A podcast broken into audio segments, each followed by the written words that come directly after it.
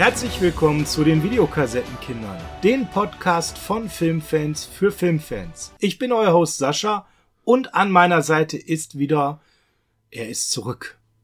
Ich bin wiedergekommen. Der Peer. Der Peer ist da. Grüß dich, Peer. Auch heute wieder live und in Farbe neben mir, Peer. Wir haben die Möglichkeit wieder genutzt, klassisch aufzunehmen, also miteinander vor Ort in deinem Studio. Wir sind on air und wir sprechen heute im Cinema Rewatch über Terminator 2. Wir haben festgestellt, dass das Format bei Rambo sehr, sehr gut bei euch ankam und deswegen haben wir uns entschieden, ja, unseren Rewatch Cinema hier zu Terminator 2 auch online zu stellen. Per, wir waren im Kino in Terminator 2.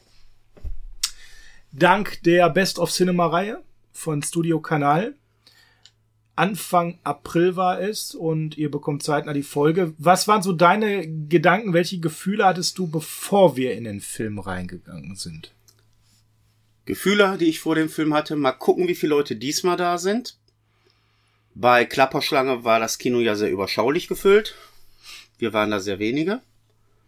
Rambo war schon voller. Ja, und Terminator 2. Nee, erstmal, dann waren wir ja noch im Bloodsport, muss man auch sagen. Wir sind ja, ja vor kurzem noch im Bloodsport genau, gewesen. Auch wenn es nicht Best of Cinema war, aber es war Bloodsport. Gehört ja im Prinzip auch zu den alten Filmen auf Leinwand, genau. Hatten wir ja, hattest du ja schon angekündigt in unserer Bloodsport-Geschichte und war sehr gut besucht. Und ich habe echt so gedacht, mal gucken, wie viel in Terminator reingehen. Das ist ja nun mal auch nicht gerade mehr der neueste Film. Kennt auch schon jeder. Und was soll ich sagen? Ich war erstaunt, wie viele Leute da sind. Wir mussten ja sogar das Kino wechseln. Ja, tatsächlich. Unser altes äh, Stammkino, wo wir ja immer bei der Reihe drin war, Best of Cinema in Oberhausen, da war es so voll schon, als wir dann kurzfristig Karten gebucht haben, da sind wir dann nach Mülheim ins Rhein-Ruhr-Zentrum, ins äh, Cinemax ähm, ausgewichen, auch voll.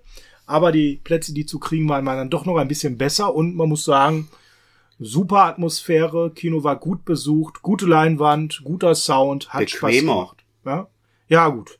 Jedes Kino hat seine Vor- und Nachteile, da wollen wir ja gar nicht öffentlich irgendwas framen. Ja, also ich persönlich, ähm, das war weniger überraschend für mich. Ich habe mir schon gedacht, Ani Terminator, das wird ziehen. Äh, ist weniger nischig als jetzt zum Beispiel die Klapperschlange. Aber für mich war tatsächlich so die Frage, der Film ist ja relativ lang. Hat der Längen beim Gucken auf der Leinwand wo du zu Hause vielleicht mal aufs Handy gucken würdest oder mal eben aufs Klo gehst oder dir mal eben irgendwie was zu trinken oder zu essen holst, ein, zwei Minuten und mal eine Länge überbrückst. Das machst du ja im Kino eher nicht. Und das zweite, was ich mir an Vorfeld an Fragen gestellt habe, wie sehen die Effekte nach all den Jahren auf so einer großen Leinwand aus? Auch das ist ja nochmal ein Unterschied zu zu Hause. Ist einfach alles nochmal größer und äh, ja, da sprechen wir gleich mal drüber. Per, wann hast du das erste Mal äh, Terminator 2 gesehen? In dem Jahr, in dem er rausgekommen ist. Wann war das? 1992, glaube ich. 92, 91. Der, da der Film ist aus 91, genau, ne? Fortsetzung von Terminator aus 84. Da habe ich den halt das erste Mal gesehen. Ja, sagen wir 92. Ich habe es damals nicht im Kino geschafft. Ich habe den das erste Mal auf Video gesehen und das war einer dieser Filme, der immer verliehen war. Und die hatten da ungelogen eine ganze Wand voll. Also die hatten so 40, 50 Kassetten und die waren dauerhaft verliehen, die waren dauernd vorbestellt. Boah, das Gefühl kannte ich, das ging mir eins zu eins bei dem Film so. Und äh, von dem Videothekar, der ein guter Freund von mir war, ähm, wusste ich, dass das Light-Tape auch nicht billig für die Videothek war. Das hatte seinerzeit, wenn ich das noch richtig in Erinnerung habe, zwischen 150, 200 Mark gekostet. Das mal 50, da kommt eine Stange Geld zusammen, das Ding muss verliehen werden. Und jeder, der den ausgeliehen hatte, hatte sogar noch die Auflage, der Film muss am gleichen Tag zurückgebracht werden. Also nicht ja hier gucke ich heute Mittag und bringe ich morgen Abend zurück. Nee, nee, das, der war wirklich befristet aus leist du heute aus und bringst du heute auch gefälligst wieder. Und der war immer weg. Und als ich den das erste Mal gesehen habe, muss ich sagen, das ähnliche wie auch jetzt im Kino, der Film kann immer noch begeistern. Ja, es gibt den ein oder anderen kleinen Effekt, der nicht ganz so gut gealtet ist. Aber das en gros, das Gesamtbild, ist so, dass das immer noch der perfekte Actionfilm ist. Ja, also die Story, wann ich den das erste Mal gesehen habe, kann ich eins zu eins unterstreichen. Wochenlang in der Videothek immer den Song gehabt, weil alles weg war und dann auf die Vorbestellerliste gegangen, die ewig lang war, bis ich dann irgendwann dran war. Also permanent nachgefragt, wie viele Leute sind denn noch vor mir auf der Vorbestellerliste? Und irgendwann waren es da nur noch eins, zwei, drei und dann bin ich dreimal zur Videothek gefahren, bis ich dann endlich dran war. Und äh, war da auch schon damals sehr geflasht, hab den dann doch diverse Male im Laufe der Jahre gesehen ähm, weil das auch so ein Film ist, immer wenn neuer Terminator kam, auch als drei, vier und fünf kamen, den zweiten hat man immer noch mal mitgeguckt, weil der irgendwie Spaß gemacht hat. Jetzt im Kino. Ja, wir gehen, wir gehen mal rein. Terminator war damals der allererste Film, der überhaupt die 100 Millionen Dollar Grenze für die Produktionskosten gesprengt hatte. Das heißt, äh, eigentlich müsste man ja davon ausgehen, vom Setting, von den Effekten, so viel Geld, dass das heute noch gut wirkt. Hm der Film fängt an und ich muss sagen, der Humor, der hat auf jeden Fall für mich funktioniert. Wie er da so reingeht in diese Kneipe und sich da Kleidung besorgt und so weiter. Das sind so Gags, die funktionieren auch heute noch 30 Jahre später. Wobei, wenn man es ganz genau nimmt, der komplette Anfang, wo die in der Zukunft sind, wo du diese Dystopie gezeigt kriegst, wo die äh, Maschinen die Herrschaft an sich gerissen haben, also ganz am Anfang, ja. Das sieht auch immer noch geil aus. Also ja. jetzt mal ohne Flachs. Also ja. wenn du da den Boden siehst aus Menschenknochen, wo auf einmal so ein Terminatorfuß drauf knallt und den zerquetscht. Das wirkt. Das sieht immer noch Hammer aus. Ja, ja, ja, stimmt. Das, das war noch davor. Das wirkt definitiv gut. Aber gehst du da auch mit mir zu sagen, wie er da so nackt in der Gegenwart ankommt und sich dann da bei den Rockern dann einmal einkleidet? Die ganzen Szenen, wie das aufgebaut ist, dann noch mit der Sonnenbrille, die Gags, die haben noch gezündet, oder? Ich hatte das Gefühl, im Kino Die haben super Reaktion. gezündet. Und du hast ja auch gemerkt, es hat immer den einen oder anderen Schmunzler auch unter den Zuschauern gegeben. Das hat immer noch funktioniert. Und ich wage zu behaupten, da war keiner im Kino, den den Film noch nicht gesehen hatte. Ja, definitiv. Vom, von den Leuten, die man alle gesehen hat, waren die alle eher so in unserem Alter und haben eher das x-te Mal den Film gesehen. Was mir wieder aufgefallen ist, wie der T1000 eingeführt wird, skrupellos, kompromisslos und direkt auch die Fähigkeiten. Das ist einfach perfektes Storytelling, oder? Und da widerspreche ich dir jetzt. Da widerspreche ich dir zu 100 Prozent. Jetzt bin ich gespannt. Weil du sagst, wie er eingeführt wird. Der wird nicht so eingeführt. Der wird nicht als Monster eingeführt. Der wird nicht als Tötungsmaschine eingeführt. Das erstreckt, äh, das erstreckt sich bis zur 30. Minute, bis überhaupt da klar wird, wer wer ist. Und das finde ich das Gute an dem Film, auch für die Leute, die den noch nicht gesehen haben. Es wird dir bis zu einem gewissen Zeitpunkt erst noch mal gar nicht gesagt, welche Figur welche Rolle spielt. Ja gut, Ani, das setzt man jetzt voraus, weil man den Film gesehen hat. Da bin ich ja, bei dir. Genau. Aber Ani taucht ja, oder ich sag's mal andersrum. Ähm, es gibt bei YouTube einen Clip aus Wetten das, wo Arnold Schwarzenegger bei Thomas Gottschalk auf der Couch sitzt und den Film promotet. Und der Gottschalk sagt da einen Satz, da hättest du mal sehen müssen, wie vom Ani die Gesichtszüge entglitten sind. Als Gottschalk sagt, ja, du spielst ja in dem Film den Guten das erste Mal und er sofort, äh, äh, nichts, nichts verraten, nichts verraten, die sollen in den Film gehen. Mhm weil es war nicht bekannt. Und die haben auch, und das muss man auch ganz klar sagen, und das habe ich dann im Nachhinein mal nachgeguckt, ob das wirklich so unbekannt war, weil ich habe es nicht mehr in Erinnerung gehabt. Guck dir den Original-Trailer an von damals. Es wird nirgendwo darauf hingewiesen, auf welcher Seite Ani steht. Es wird nirgendwo darauf hingewiesen, bei, um was für eine Rolle es sich hier bei, ähm, wie heißt er noch, ähm, der T1000 gespielt hat. Ähm, ähm, du meinst Robert Patrick. Robert Patrick, danke. Wird nie klar gesagt, wer er ist, dass er der Antagonist ist, wird nicht aus dem Trailer sichtlich. Und etwas, was du zu der Zeit wahrscheinlich rauf und runter geguckt hast, weil du kamst nicht dran vorbei, es war die Hochphase von MTV. Das war das Musikvideo. You Could Be Mine von Guns N' Roses. Wo Arnold auch sich im typischen Terminator-Outfit durch eine Zuschauermenge während eines Guns N' Roses Konzerts drängt mit den typischen Einblendungen aus Terminator-Sicht Ziel X, Ziel Y und was weiß ich nicht alles.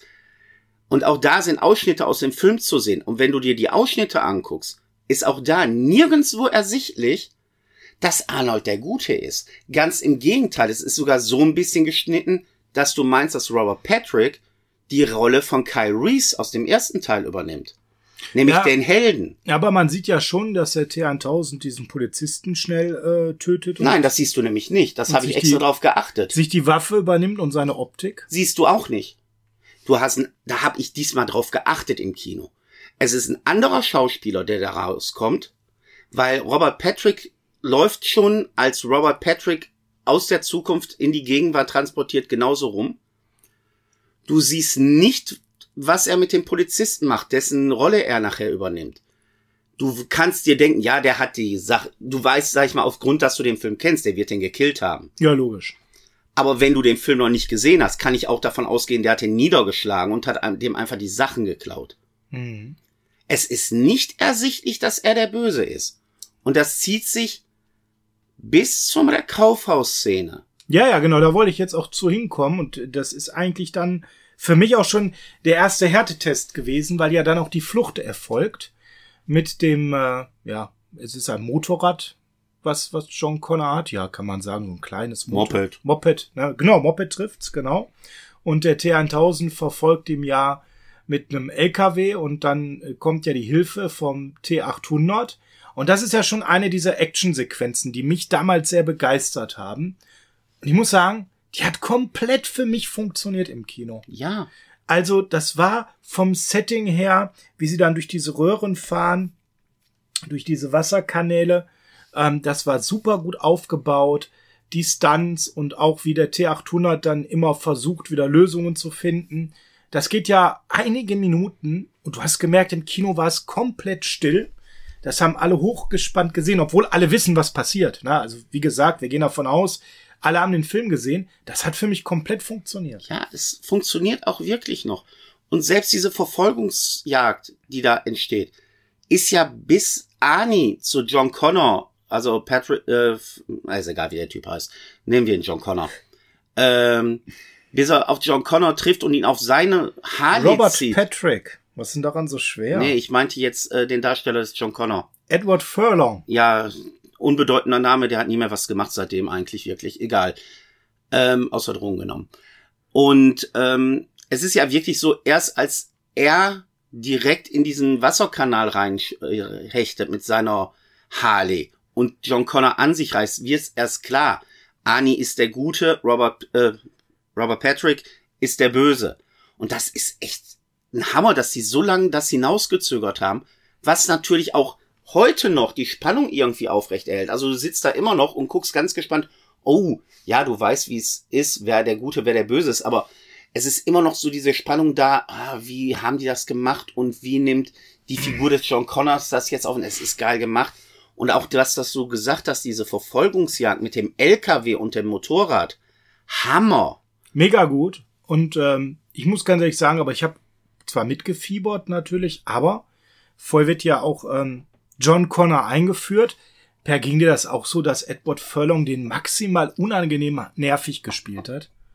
Rotzig, arrogant, drüber. Na, drüber würde ich nicht sagen. Er hat ihn 90er Jahresteilmäßig gespielt. So Grunge. Ja, so wie er auch sollte, ne? Also Ja, also es ist so die Grunge-Version eines Jugendlichen und wenn man bedenkt, dass sich der ganze Film oder die ganze Reihe ja nun mal um John Connor dreht im Endeffekt, ist es sehr schön, dass sich die Leinwandpräsenz von ihm doch nicht so stark darum dreht. Nee, aber ich meine, äh, Chapeau, also der hat diese Rolle wirklich so gespielt, dass sie dich nervt, dass du den auch doof findest. Der war 14, also schauspielerisch muss ich sagen, für einen 14-Jährigen eine super Sache. Ich sag's mal anders, er hat ihn realistisch dargestellt. Ja, ja, absolut. Da bin ich komplett bei dir. Mm, Ja, dann, ich denke, wir können immer so ein bisschen hier und da was zur Story fallen lassen. Die meisten haben es ja auch gesehen. Dann äh, ist es so, dann geht's dann nach in die Pescadero State Hospital, die Nervenheilanstalt, wo dann eben Johns Mutter ist, die auch vorher ja schon gezeigt wird. Auch da. Sie ist weiter, finde ich, versucht ihren Weg raus. Sie wird da verarscht von dem Chef, der sie untersucht. Wobei auch da muss ich sagen, es ist eine richtig schöne Charakterweiterentwicklung von Linda Hamilton, von Sarah, Sarah Connor. Nebenbei weißt du eigentlich, dass mir das erst nach Jahrzehnten aufgefallen ist, dass die Figur Sarah Connor Sarah Connor heißt wie die Sängerin Sarah Connor Sarah Connor. Ich hab's nie gescheckt irgendwie, weil ich das nie mit in Verbindung gesetzt habe. Ach so, nee, das war mir ganz lang bewusst, wobei die Sarah Connor in dem Film gibt's deutlich länger als die Sarah Connor Sängerin, die auch ein Künstler ist. Ich habe aber nie die Namen mit in Verbindung Wahrscheinlich gebracht. hat die Künstlerin einfach Terminator gerne gesehen. Keine Ahnung, müssen wir sie mal anrufen. Ich glaube, die heißt sogar wirklich so. Ähm, nein, aber Nee, heißt sie nicht. was ich aber ganz lustig fand, dass der Arzt, der sich um Sarah kümmert in dem Krankenhaus, ja der gleiche Nummer ist aus dem Polizeirevier aus dem ersten Teil. Der spielt eigentlich seine Rolle weiter und äh, ja, finde ich diesen kleinen Gag ganz nett. Also zu deinem Pair, ne, das ist ja ganz wichtig, Allgemeinbildung. Die Sängerin Sarah Connor heißt Sarah Lewe. Okay, dann hat die gerne Terminator Da geschaut. hast du es jetzt auch mal gehört, ja. Und werde es wahrscheinlich in fünf Minuten vergessen haben. Ich auch. Aber ich wollte es dir mal gesagt Danke. haben. Wir haben ja hier, wir sind ja hier ein Kulturprogramm mit Bildungsanspruch. Aber wenn wir schon jetzt im Krankenhaus sind, Ja, sind wir, definitiv. Dann gehen wir jetzt mal einen Schritt weiter, nämlich dass der T1000 da ist. Und wir sehen da einen der besten visuellen Effekte, der gar kein visueller Effekt ist. Weißt du das überhaupt? ja, also erstmal sind wir ja bei dem Fluchtversuch von Sarah, ne? Ja. Genau.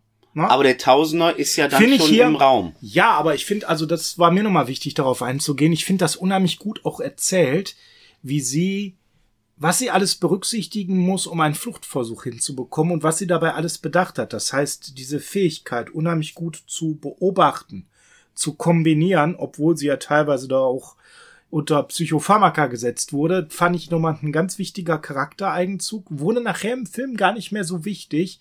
Finde ich eigentlich schade, weil da nochmal eine unheimliche Stärke von ihr gezeigt wurde. Wobei ich mit Linda Hamilton nicht so viel anfangen kann, schauspielerisch, bin ich ganz ehrlich. Aber äh, hat nicht gestört. Ja, dann kommt der T1000, erzähl mal. Der Effekt. Ja, es ist ja so, dass er das Krankenhaus betritt. Und dann hast du diesen einen Wachmann, der sich da, was war das, ein Cappuccino äh, kaufen will am Automaten. Ja. Und dann ist ja der Tausender hinter ihm eigentlich. Und dann dreht er sich um, weil er was gehört hat. Dann ist hinter ihm keiner mehr.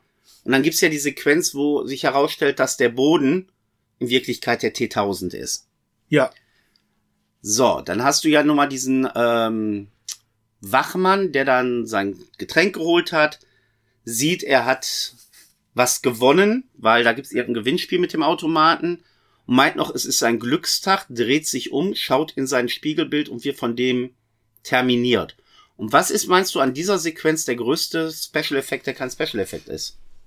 Keine Ahnung. Dass er sich selber gegenübersteht. Ah, okay. Weil es ist kein Special Effekt. Es ist sein Zwillingsbruder. Ach, echt? Es ist sein Zwillingsbruder. Du hast dann diese, oh, guck mal, der hat sich in dem verwandelt. Eine Sache, die ja immer wieder in diesem Film Thema ist. Ja. Und diese Verwandlung war für viele damals, auch für mich das, boah, haben die das genial hingekriegt. Du hast den Splitscreen gesucht und nicht gefunden. Ja, für die damalige Zeit, da hast du das ja immer noch gesehen, wenn das benutzt Und dann wurde. stellt sich im Nachhinein heraus, ja, das ist sein Zwillingsbruder. Und das ist das Schöne. Du meinst in allem einen visuellen Effekt zu sehen. Das sind nicht immer visuelle Effekte. Das sind super simple, praktische Effekte, die aber im Gesamtbild so geil rüberkommen, dass du in allen einen hohen visuellen Effekt siehst. Auch wenn äh, der T1000 seine Hinder zu Schwerter macht. Ja, dann hast du kurz diesen Morph-Effekt, aber im Nachhinein trägt er einfach nur Prothesen. Aber die sehen so genial glaubwürdig aus, weil sie real sind, dass du das so hinnimmst und denkst, boah, was für ein Effektfeuerwerk. Ja, das ist ja äh, gut, dass du das sagst. Damals ist ja Industrial Light und Magic so hochgejubelt worden für diese digitalen Effekte. Im Endeffekt gibt's davon gar nicht so viele wirklich, sondern das ist vielleicht damals auch die, das, die Unwissenheit über diese neue Technik gewesen, zu sagen, boah, die müssen hinter ganz vielen Sachen stecken, was aber gar nicht unbedingt immer so der Fall war. Und ich denke, das ist auch äh, ein bisschen Cameron geschuldet, dass das so ist. Weil nimm mal einen wirklich geilen Effekt, den Cameron fabriziert hat, in die Klapperschlange. Mhm. Das ist diese Sache, wo du meinst, du siehst eine Computergrafik äh, im Rasterlook ähm, von New York. In Wirklichkeit ist das einfach nur ein billiges Modell, wo die Ränder grün abgeklebt sind mit einem Band, was fluoresziert und dann hat man die kurz beleuchtet, hat alles dunkel gemacht und drüber gemacht. Und du siehst eigentlich einen 3D-Raster-Anblick. Mhm. Äh, eine Sache, die es zu dem Zeitpunkt noch nicht gab. Und das ist auch das, was bei Terminator 2 in meinen Augen häufig gemacht worden ist. Man hat vorhandenes Know-how genutzt, aber in Sachen mit rein kombiniert, dass du meinst, überall das große Effektfeuerwerk zu sehen. Mhm, mhm, okay. Und deshalb finde ich das mit diesem Zwillingsbruder halt so geil. Du denkst halt, du siehst hier eine, äh, einen Morphin-Effekt, einen Computer-Effekt und es ist der einfachste Effekt, den es gibt. Es ist die Natur, die einfach ein Ei doppelt befruchtet hat.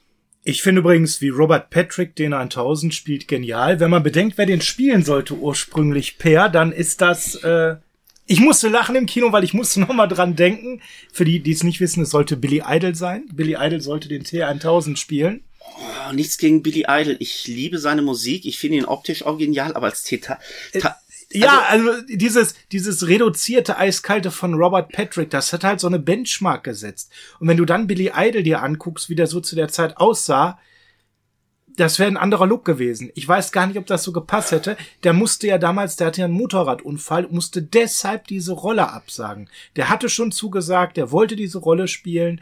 Und dann war der Motorradunfall da und zack, man stand ohne T1000 Darsteller da.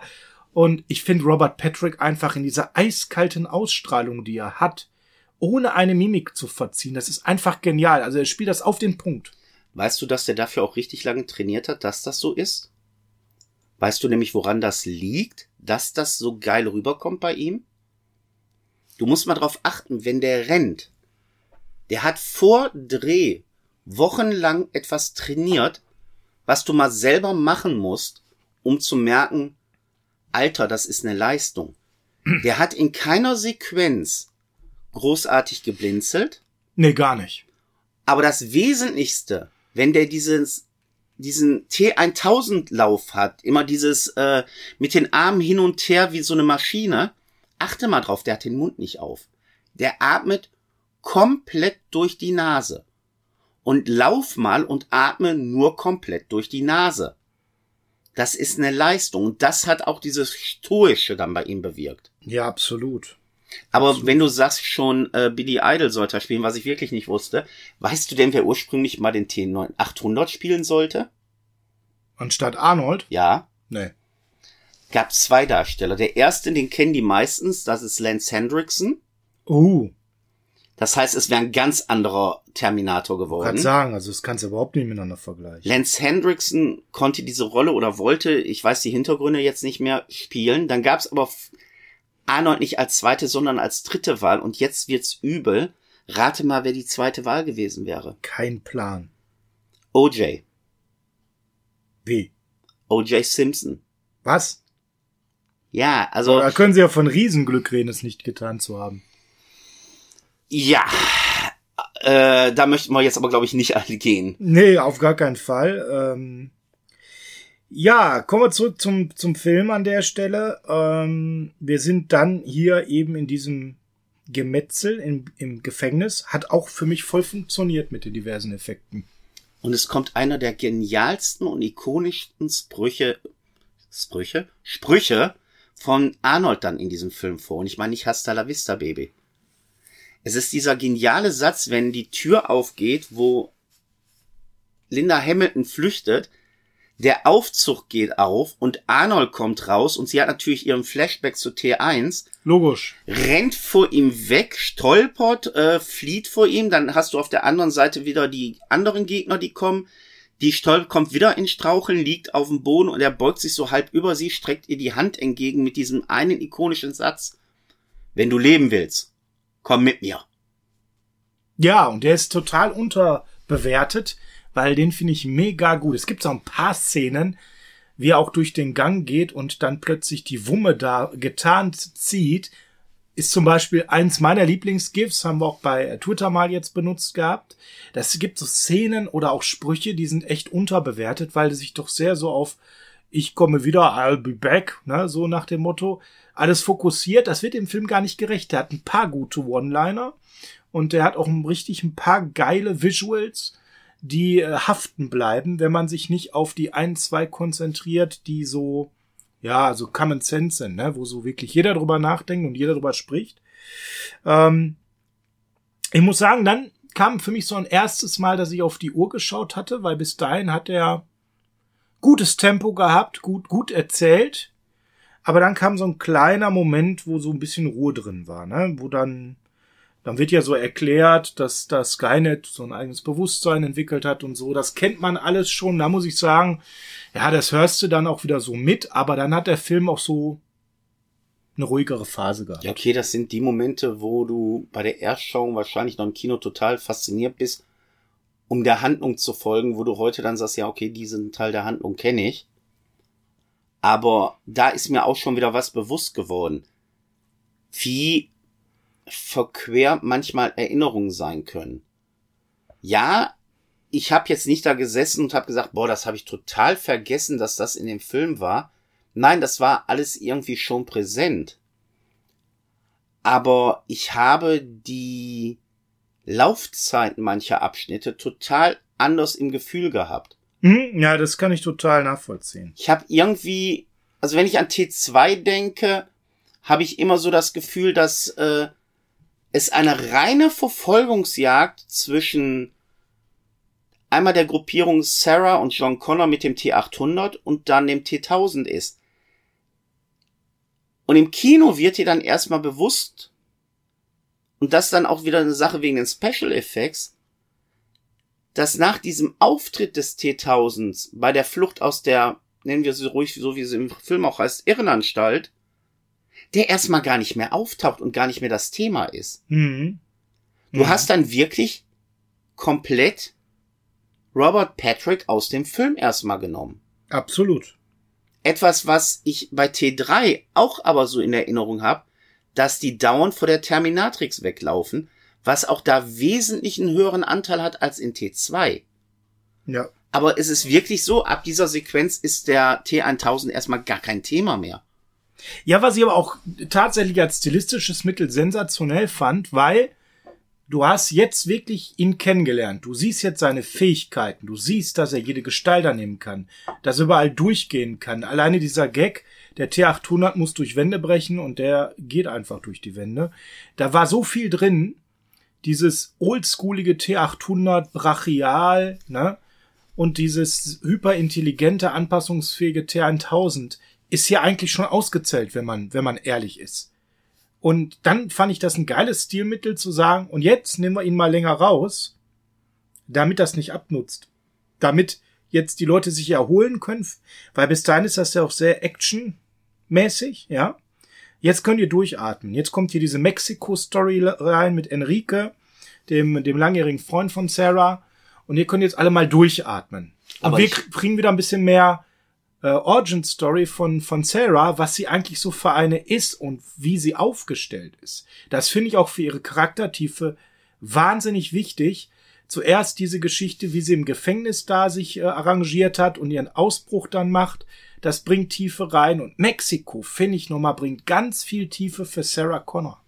Das sind aber auch die Sachen, die äh, John Connor dann auch erzählt, dass sie ihr ganzes Leben nach den Ereignissen von Teil 1 nur noch auf die Erziehung und Ausbildung von John Connor Wert gelegt hat. Der sagt da so einen ganz üblen Spruch.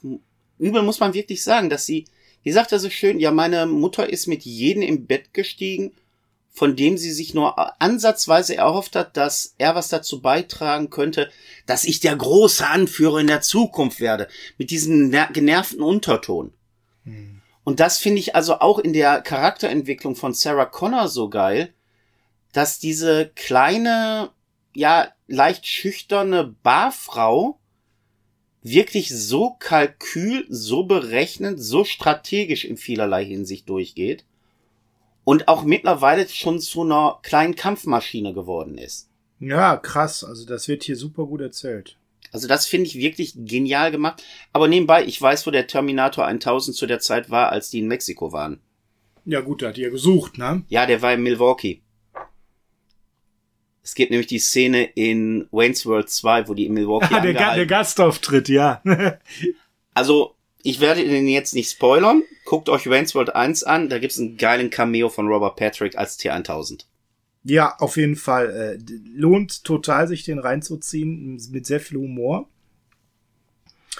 Ja, und dann kommt es natürlich so, wie es kommen muss. Ne? Und dann bereiten wir so langsam äh, den, den Showdown vor mit einer Zwischenetappe. Denn es gibt ja noch Dyson und seine, seine Arbeit. Und das ist ja auch nochmal ein wichtiger Schlüssel. Und Sarah entscheidet sich dann in Mexiko heimlich aufzubrechen. Jetzt musst du, aber jetzt hast du aber einen Namen gedroppt. Jetzt muss man dazu sagen, Dyson arbeitet für eine Firma namens Cyberdyne. Genau, aber wie gesagt, die meisten werden Und die Filme gesehen das haben. finde ich dann auch so geil wieder, äh, weil ein Plothole ist damit endlich erklärt worden, auch wie es zu dieser Skynet-Geschichte kommen konnte. Und das ist natürlich ein nettes, äh, ja, Zeitreiseparadoxum. Weil es wird ja dann auch, während sie dann im Irrenhaus, so mal einen kurzen Sprung zurück, ähm, ist gesagt, ja, wenn das doch so war, wie du gesagt hast, und das keine Wahnvorstellungen sind, da muss es doch Beweise geben. Und es ist ja nichts gefunden worden. Und es stellt sich dann heraus, die Beweise, die hätten gefunden werden können, das sind Rückstände des alten Terminators aus dem ersten Teil, die bei Cyberdyne System ah, bearbeitet werden. Und Ah, einer der Leute, ja. die das bearbeiten, Ja. das ist halt dieser Dyson. ja, völlig richtig, aber lass uns bitte nicht über Plotholes reden, weil dann wird das eine Folge von Plotholes in Terminator Ja, aber, 2. äh, Alleine die Frage, in welchem Jahr spielt denn dieser Film, gibt's ja 15 Varianten. Ja, okay, wir Wo wollen jetzt sich- nicht auf Filmfehler eingehen. Nein, aber wo die sich ja auch permanent mit jeder Äußerung selbst widersprechen, ja, weil eigentlich ist klar, wann der Film spielt, denn wo der T1000 äh, den Computer nutzt von den Polizisten, um herauszufinden, wo John Connor ist, da wird das ja angezeigt, wie alt er ist und wann er geboren wurde. Heißt, der Film muss irgendwann äh, zwischen 95 und 96 spielen, weil John Connor angeblich 10 Jahre ist und 85 geboren. So, das heißt, das wäre eigentlich logisch. Dummerweise gibt es in dem Film aber diverse andere Hinweise, der wieder auf andere Jahre schließen lässt. Also da ist man faul gewesen. Ich sag mal, wie es ist. Da hätte man bei zwei, drei Sachen einfach ein bisschen besser mehr drauf achten müssen im Drehbuch. Weil wenn, also das hat mich zum Beispiel im Kino getriggert, weil dazu habe ich mal einen Blog gelesen, wo jemand sich die Mühe gemacht hat, diese ganzen Varianten aufzuschreiben. Und wenn du das einmal gelesen hast, auch wenn das bei mir jetzt schon da zwei Jahre weg, her war, man erinnert sich in dem Moment, wenn die Szene kommt, wie jetzt, wie gesagt, mit dem Polizisten, ähm, Computer im Auto. Du erinnerst dich daran, was der Hintergrund ist und was die Aussage ist, wann dieser Film spielt. Und, und das nervt dann doch schon, weil man merkt, ey, ihr hättet euch doch viel mehr Mühe geben können mit so Kleinigkeiten. Ne? Ja, mir ging es jetzt nur darum, du hast jetzt einfach nur den Namen Dyson gedroppt und sollte nur ein kurzer äh, Hint sein, äh, wer ist das überhaupt? Ja. Also Dyson ist natürlich derjenige, der an den Resten des alten Terminators arbeitet, die zwar unbrauchbar sind, aber wie sagt er so schön im Film, die haben uns auf Ideen gebracht, die wir sonst nie gehabt hätten. Und wir haben dadurch Zeitsprünge gemacht. Rein entwicklungsmäßig. ja, definitiv. Ja. Und das finde ich dann aber auch wieder das Schöne bei Sarah Connor, die ja dann in Mexiko durch den Terminator, äh, gespielt von Arnold Schwarzenegger, die ganzen Infos kriegt, wie Skynet entstanden ist, wer daran beteiligt war. Und dann fällt halt der Name Dyson. Und sie dann für sich die äh, einzig logische Erklärung findet, ich muss dann ihn aufhalten, um es aufzuhalten. Und begibt sich dann in einer, ja, Ein-Mann-Mission auf dem Weg zu Dyson hin, um ihn zu töten. Und das finde ich so schön, dass sie da aber nicht immer noch als Killermaschine dargestellt wird, weil sie ist keine und sie kriegt da auch das erste Mal Gewissensbisse, auch weil er Frauen und Kinder hat. Und das finde ich dann auch sehr schön rübergebracht. Ja, ja, ja, absolut. Also das ist, äh, Da haben sie gut Wert drauf gelegt auf die Settings und das passt. Gott sei Dank kann ja dann der Alleingang von Sarah verhindert werden. Das Schlimmste. Und auch da finde ich gut, wie man den T800 nochmal platziert, dass der also auch wirklich ähm, abgeklärt handeln kann und den Blick für den richtigen Moment hat, äh, bringt ihm nochmal eine ganz andere Charaktertiefe rein, finde ich. Ja. Also der Film zu dem Zeitpunkt voll stimmig, nach diesem kurzen Loch mit der Tankstelle, mit Mexiko, was ja auch wichtig war für die Charaktertiefe von Sarah, zieht der Film schnell wieder an.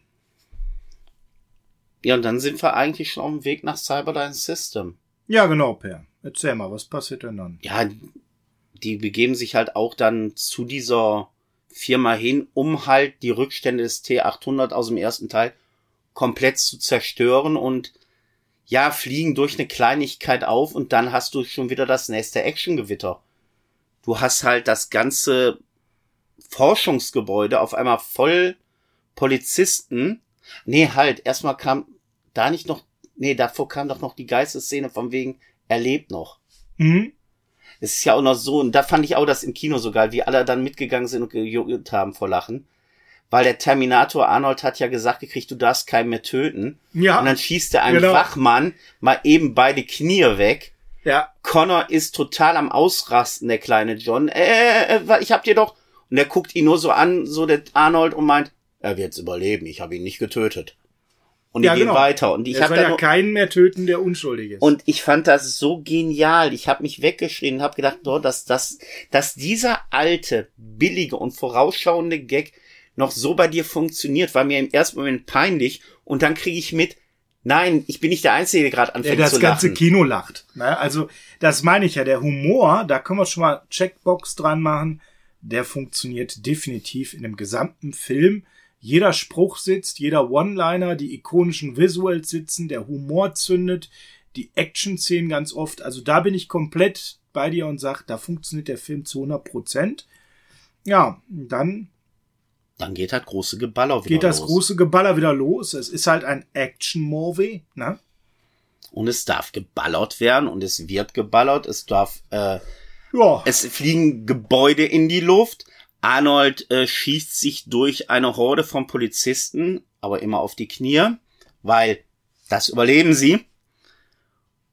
Und dann taucht endlich wieder, was heißt endlich, aber es taucht dann wieder aufgrund der Alarmierung des Polizeifunks ein uns bekannter Polizist auf.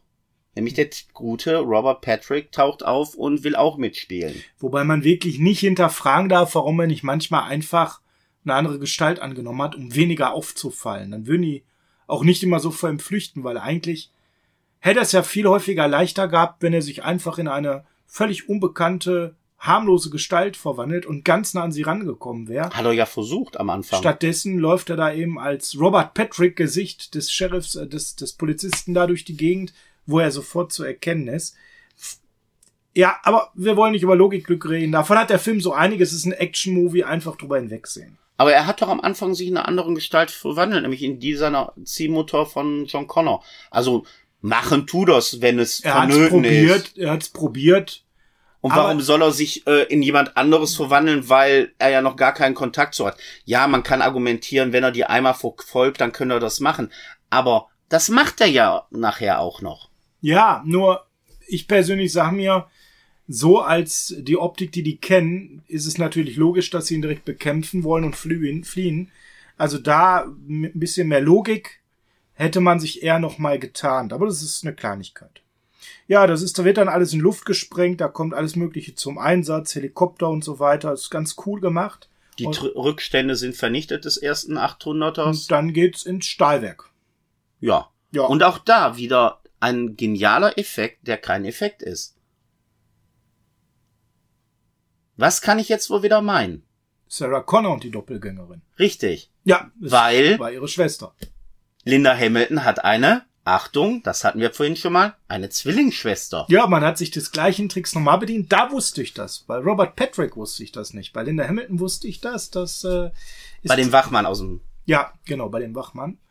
Ähm, hier bei Linda Hamilton hat man wirklich dann die Schwester oder Zwillingsschwester. Zwillingsschwester, das ist ihre Zwilling. Also sie sehen sich brutal gleich aus. Ne? hat man dann eben genommen, um das zu spiegeln. Ja, also auch ein ganz einfaches Stilmittel. Ich fand persönlich diese Tanklaster-Geschichte mit dem, mit diesem Flüssigstickstoff ziemlich genial, muss ich sagen. Das war nochmal eine Actionsequenz, die hat mich komplett abgeholt, weil die auch schön brachial in Szene gesetzt war und auch auf der Leinwand richtig gut rüberkam. Zu dem Zeitpunkt hatten wir auch geilen Sound in dem Film, also hat mir sehr gut gefallen. Auch eine Sache, über die wir noch gar nicht gesprochen haben, der Sound, der kam auch immer noch kongenial, brutal, super rüber. Also das war wirklich, du ja, hast da zum Teil ja. gesessen, hast gedacht, wow. Ja, also das Sound Outlet definitiv geil. Ja. Ja, dann gibt's dort den Showdown mit Asta La Vista Baby, das kennt ihr alles. Und aber, dem eher bedrückenden Ende. Ja, aber ist es wirklich so bedrückend? Ich find's eigentlich gerade das, was Sarah Connor so gegen Ende sagt, dass einfach Du meinst den, diesen Epilog quasi. Ja, dass sie also nochmal darauf hinweist, dass wenn selbst eine Maschine den Wert der Menschen erkennt, die Menschheit noch nicht verloren ist. Das ist zwar ein sehr emotionaler Moment, dass der T800 gespielt von Arnold sich selbst vernichten will, weil er weiß, wenn er weiter existiert, ist es immer noch die Gefahr, dass Skynet existiert, weil die Leute könnten wieder diesen Chip äh, haben, mhm. weil er hat ja auch einen Chip und die Gefahr, dass dann doch noch Skynet entstehen könnte, zwar später, aber immer noch entstehen könnte, ist gegeben. Und dass er dann von sich aus sagt, also ich kann mich nicht selber terminieren, weil ist nicht, darf ich nicht, ist nicht in meiner Programmierung, aber ich darf euch das geben und ihr könnt es machen, weil ich werde nicht dagegen ankämpfen. Und das finde ich einen wirklich sehr schönen Moment. Und der auch trotz diesem Bedrückten, was du gerade sagst, noch positiv endet in meinen Augen. Ja, der Terminator wird auch in äh, Flüssigmetall versenkt. Aber du hast am Ende immer noch die Hand, die zum Schluss aus dieser ganzen Lava, nenne ich sie jetzt mal, rausreicht, mit dem Daumen nach oben, um dich selber auch noch in ein positives Ende entgegenzulassen. Und dann dieser Epilogschluss von äh, Sarah Connor mit dem Wert der Menschen von einer Maschine erkannt, finde ich eigentlich schon wirklich gelungen. Das ist wirklich ein Ende, wo ich sage, ja, eigentlich ist es jetzt ein bisschen deprimierend, Arnold stirbt, aber eigentlich ist das doch ein schöner Abschluss. Ja, ja, ja, sehe ich auch so. Also man versucht eigentlich bei einem eher bedrückenden Ende nochmal so einen positiven Ausblick zu bekommen und aber auch so dieses, dieses Endzeitmäßige. Du hast die ganze Zeit das Gefühl, das war's noch nicht. Da kommt irgendwann nochmal ein Terminator. Das wird, finde ich, so krass suggeriert, ohne dass es ein richtig offenes Ende ist. Das hat mir hier richtig gut gefallen. Sonst haben wir das ja oft, dass so ein offenes Ende einen Film total runterzieht. Nach Motto, boah, ey, ich war jetzt hier zwei Stunden im Kino. Ich eigentlich nicht, dass wir hier ein offenes Ende Nur um zu sehen, das geht weiter. Und hier hast du, dieses Kapitel ist zu Ende erzählt, aber du hast das Gefühl, da muss irgendwann noch mal was kommen. Das habe ich beim T2 nie gehabt. Für mich war das eigentlich vom Ende her immer so, dass die Geschichte mit Terminator 2 Tag der Abrechnung beendet gewesen wäre. Weil es gibt keinerlei, jetzt sind wir bei dem, was du gerade angesprochen hast, logischen Grund für eine Fortsetzung. Es wird nichts angeteased, es wird auf nichts hingewiesen, es gibt ja noch ein alternatives Ende, wo du äh, dann den Zeitpunkt, wo eigentlich Skynet angreift an dem Datum, das uns bekannt gegeben worden ist, John Connor mit seiner Mutter und seiner Frau und seinen Kindern auf diesen Spielplatz spielt und nichts passiert. Es ist einfach nur ein schöner Tag. Es wird eigentlich für mich in dem Film ganz klar gesagt, so, das war's. Ja. Und ich muss auch sagen, ich finde toll, dass es das Ende gibt, weil es gibt ja ein alternatives Ende, was ja dann auch damals bei den Deleted Scenes drin waren. Da muss ich sagen, da gefällt mir dieses Ende wesentlich besser. Also schaut euch das mal an, wenn ihr das auf Medium habt, ist das in den Zusätzen immer drin. Ähm, gefällt mir so besser, ist stimmiger für mich. Man muss natürlich auch ein bisschen über ähm, die Schnittfassungen am Ende noch reden, aber bevor wir das machen, Per, wir haben ja schon den Film geratet, wir sind beide weiter überzeugt.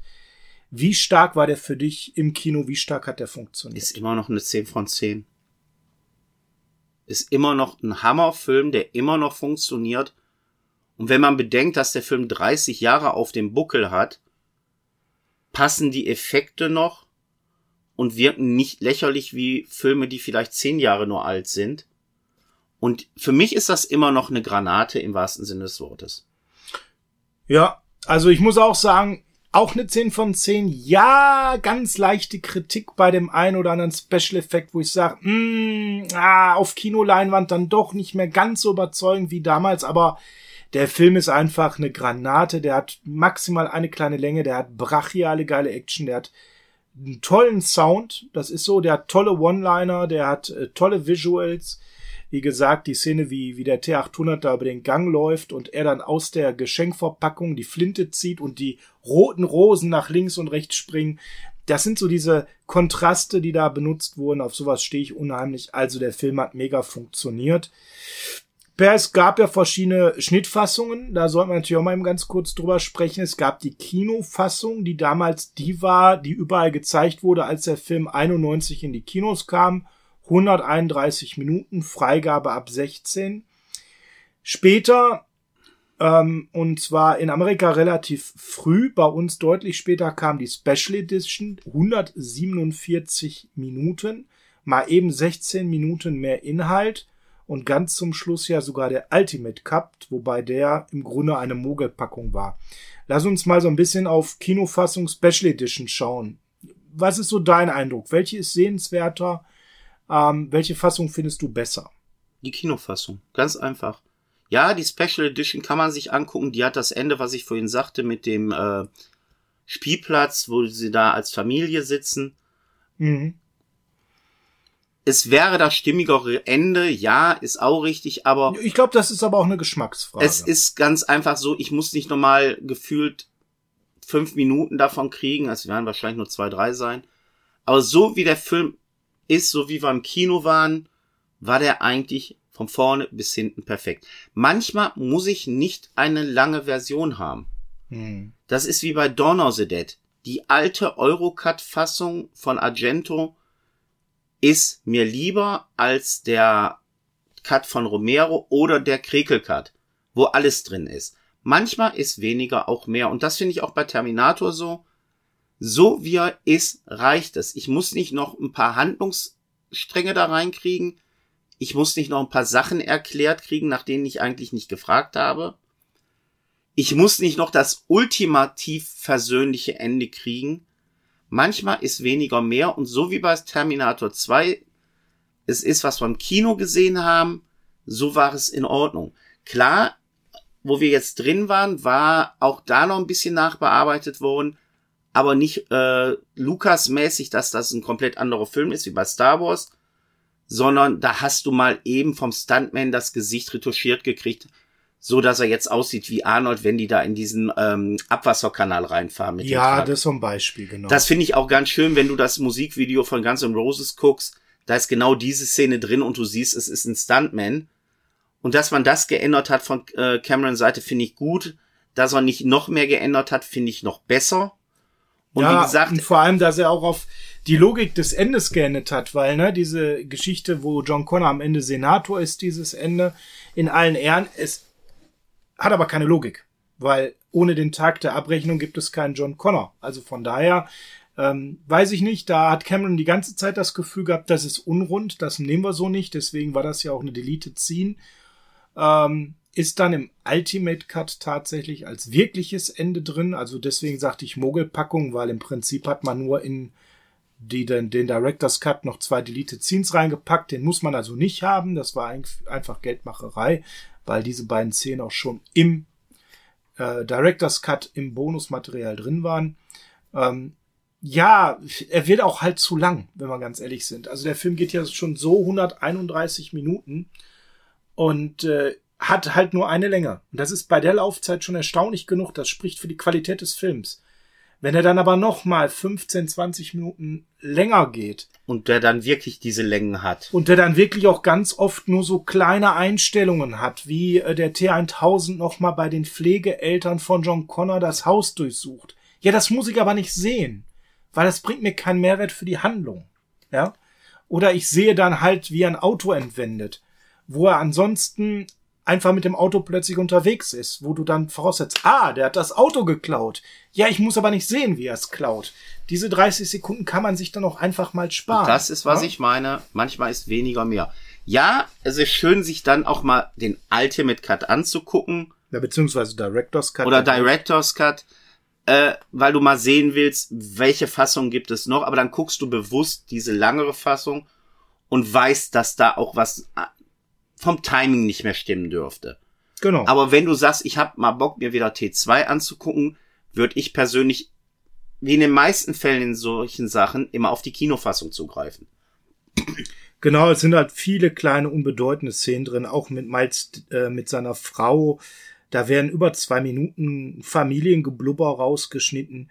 Ja, wenn man da ein bisschen mehr noch Charaktertiefe haben möchte, um dann noch mehr mit denen zu bangen, ist das nice, aber das sind keine Sachen, die wirklich wichtig sind. Auch so kleine einzelne Dialogfetzen, die keinen Mehrwert ergeben. Also muss man schon sagen, die Kinofassung ist schon in hoher Qualität. Also sind wir da auf ein Thema, beide bevorzugen wir die Kinofassung. Ja, eindeutig. Ja. Ja, also da ist jetzt wirklich nichts, was ich da vermissen würde. Gut. Dann sind wir durch mit einer 10 von 10 und ja, ich würde ja sagen, klare Rewatch-Empfehlung im Kino, aber das war eine Eintagsfliege. Ähm, wenn das in den nächsten Jahren nochmal die Chance gibt, wobei viele von euch haben die ja offensichtlich schon genutzt, dann macht das. Ansonsten zieht euch das Ding einfach nochmal im Stream oder auf einem Medium eurer Wahl rein. Der lohnt sich. Der ist einfach richtig, richtig gut. Ähm, jetzt normalerweise per reden wir noch ganz kurz über die anderen Teile. Das würde hier heute epische Ausmaße annehmen. Das ist eher eine separate Folge. Das würden wir mal vertagen. Ihr wisst, Terminator 1 ist definitiv eine Sehempfehlung. Ab Terminator 3 kann man anfangen zu diskutieren. Das ersparen wir euch heute, weil dann wird diese Folge noch eine knackige weitere Stunde gehen. Weil da sind wir nicht immer einer Meinung. Da sind wir definitiv nicht immer einer Meinung. Da sind wir definitiv sogar sehr weit auseinander manchmal. Was wir aber sagen können, wenn ihr hier 52 Minuten durchgehalten habt, dann folgt uns gerne bei Social Media auf äh, Twitter, auf Instagram, folgt auf YouTube, wo Per noch regelmäßig Unboxings hochlädt, die spannend sind. Unter anderem Per gibt's gerade Terminator und Terminator 2 Unboxing. Erzähl mal ganz kurz, was ist da hochgegangen?